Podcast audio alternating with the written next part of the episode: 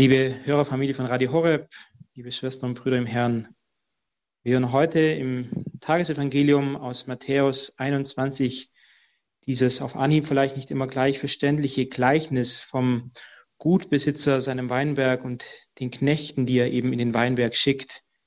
Dieser Gutsbesitzer legt also einen Weinberg an, so ringsrum herum einen Zaun und schickt dann eben nacheinander mehrere Knechte in diesen Weinberg. Und Eben die Winzer packen den einen nach dem anderen, verprügeln ihn und bringen jeden Knecht sogar um, bis dann eben der Gutsbesitzer sogar seinen einzigen Sohn eben schickt und sie machen es mit ihm genau gleich, die Winzer. Sie packen ihn und bringen ihn um. Ein Gleichnis, das eben ein Verweis mitten in der Fastenzeit ist auf das Schicksal Jesu. Was möchte uns Jesus damit sagen? Ja, das Gleichnis sicher eben Drohrede gegen die hohen Priester und Pharisäer.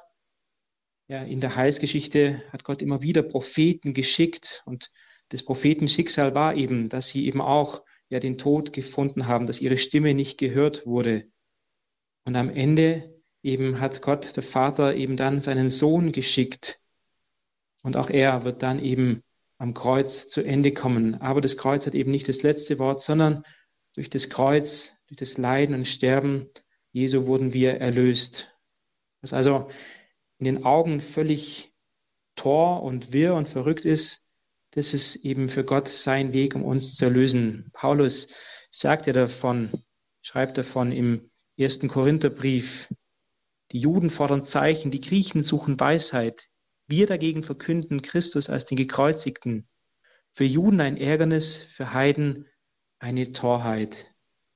Ja, es ist die Torheit Gottes, die in der Welt eben eine Torheit ist, die uns erlöst. Seine Liebe geht so weit, dass er sogar seinen Sohn eben schickt, der für uns in die Bresche springt und uns erlöst durch sein Leiden und Sterben. Und das gilt es in dieser Zeit, dieser Gnadenzeit eben zu vertiefen, zu betrachten.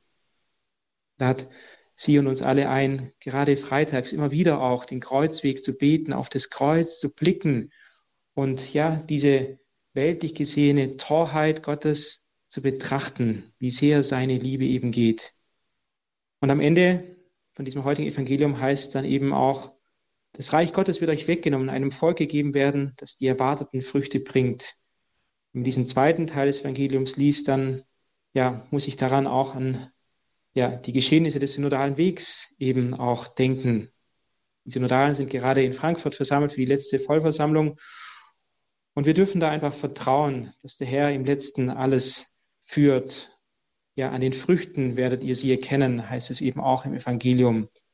Und so dürfen wir vertrauen, dass der Herr eben der Retter, der Heiland ist, der Hirt seiner Kirche, dass alles, was eben nicht von ihm ist, das, was keine Früchte tragen wird, dass es auch nicht Bestand haben wird.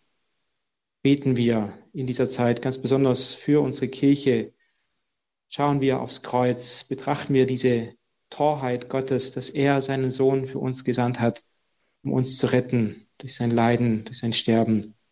Und beten wir, fasten wir für die Einheit der Kirche, dass wir vereint bleiben und dass alle, die da jetzt gerade versammelt sind, erfüllt werden vom Geist der Einsicht, dass auch sie diese Torheit nicht als Torheit sehen, sondern als Quell unseres Heils. Und dazu darf ich Ihnen priesterlichen Segen spenden. Der Herr sei mit euch. Und mit deinem Geiste. Und so segne uns und alle, die wir im Herzen tragen, der gütige, der barmherzige, der uns erlösende Gott, der Vater, der Sohn, der Heilige Geist. Amen.